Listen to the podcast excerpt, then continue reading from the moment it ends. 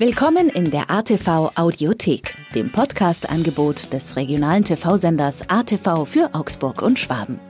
Alle Podcasts, die Sie hier zu hören bekommen, sind gleichzeitig auch TV-Sendungen, die Sie jederzeit kostenlos in unserer Online-Mediathek unter www.augsburg.tv abrufen können.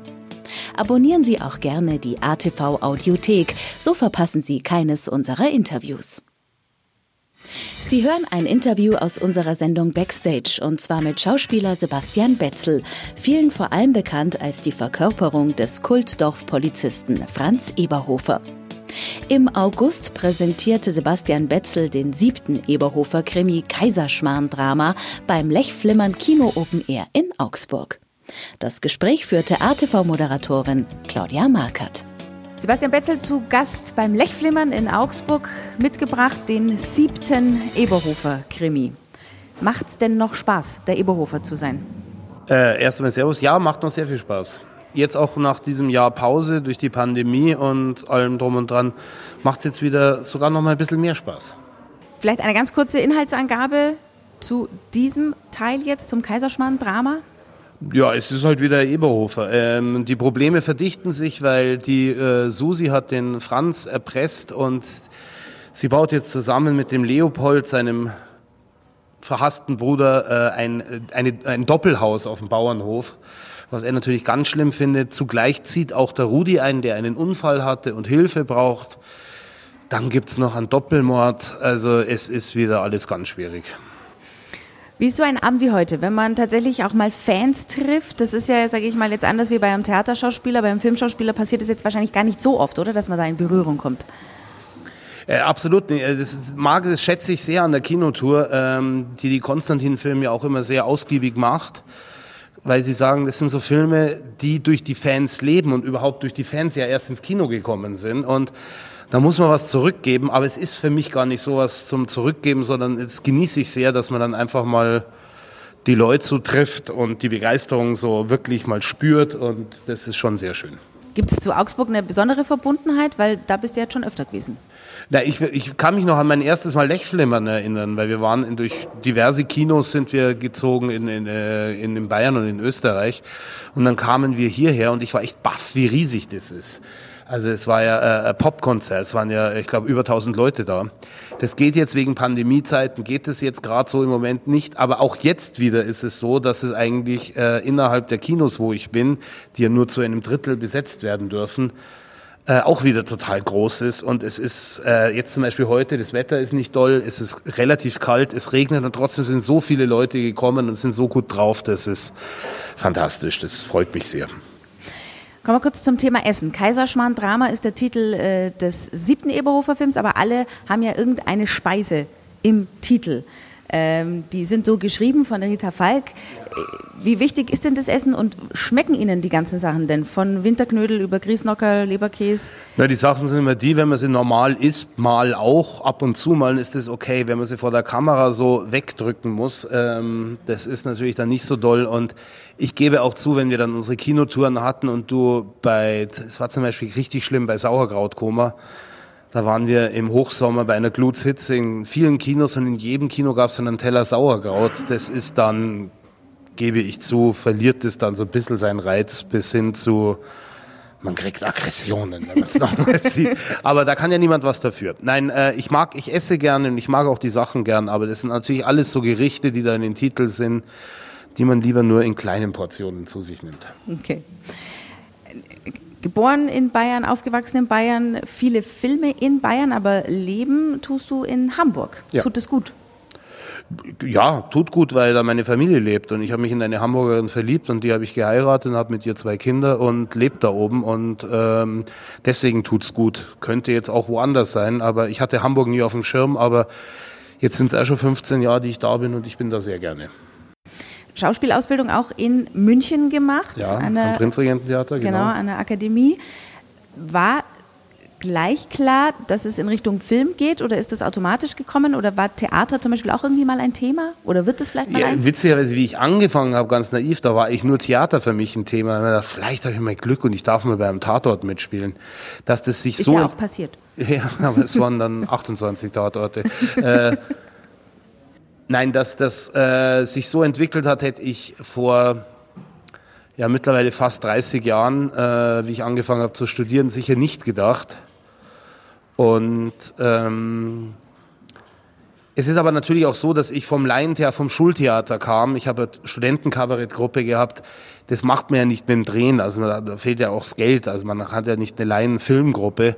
Und wie ich dann meine ersten Filmhochschulsachen gemacht habe, habe ich mich dann in diese Disziplin sehr verliebt, weil es ist einfach ein anderes Spielen, was mir sehr viel Spaß macht. Und was ich auch sehr schätze, ist, dass man viel rumkommt und äh, das hat sich so entwickelt und irgendwann war klar, äh, ich schmiede das Eisen, das heißer ist und das war bei mir Film und Fernsehen.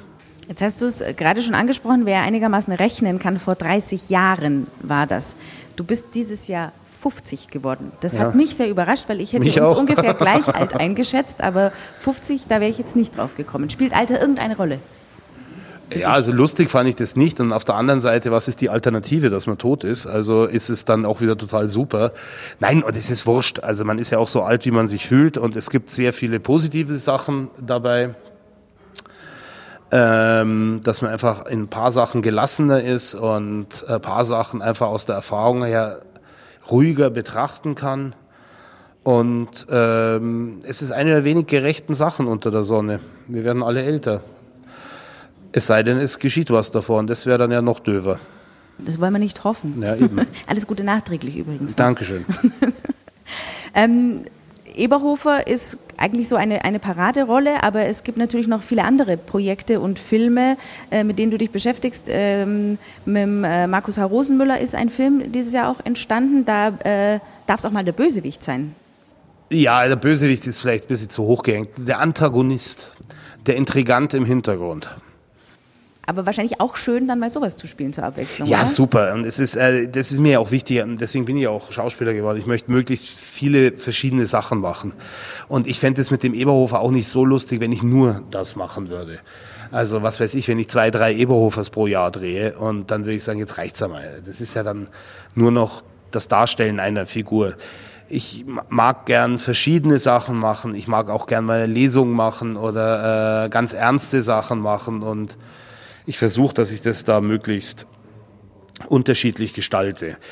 Was beim Rosenmüller-Film halt super war, war äh, auch wieder eine super Kollegenschar um mich herum. Der, der Milan Peschel in der Hauptrolle, der ist ja der Oberhammer, und, und Johanna Wokalek, äh, die Schneebergerin, die ich sehr liebe, ähm, Rick Cavanian und wer alles dabei war. Und ähm, das war einfach schön. Die waren so in der ersten Reihe und mussten die Komödie vorantreiben und ich durfte so ein bisschen intrigant, äh, intrigant im Hintergrund sein. Das hat mir sehr viel Spaß gemacht. Das glaube ich.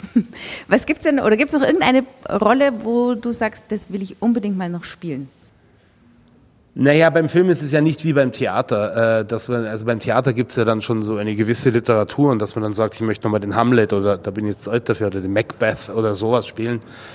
Ähm, ich würde es kann ja eine Neuverfilmung von einem Klassiker sein. Ja, das wäre mal, äh, das wäre eine Möglichkeit. Aber ich ähm, hoffe einfach, dass ich schöne verschiedene Angebote kriege. Was ich zurzeit wirklich mal richtig gern machen würde, wäre so richtig historisch drehen. Also einen totalen Kostümfilm. Sowas zum Beispiel würde mir, glaube ich, jetzt mal wirklich Spaß machen. Echt? Ja, so mit schönen Uniformen und, und wo man sich dann auch wieder mehr reinpacken muss. Also wo man dann auch einfach eine andere Sprache sprechen muss und, und andere Bewegungen. Und das ist dann auch toll, mal wieder sich in sowas reinzuarbeiten. Letzte Frage, äh, das habe ich gelesen, das fand ich einfach sehr interessant. Der Papa ist ein Ornithologe, also ein Vogelkundler. Ist da auch was hängen geblieben? Nein.